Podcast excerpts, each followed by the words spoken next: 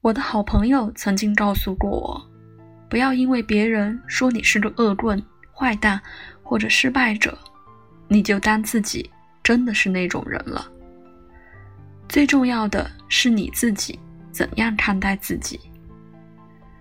如果你想得到某些东西或者成为某种人，那么与你为伍的只有你自己。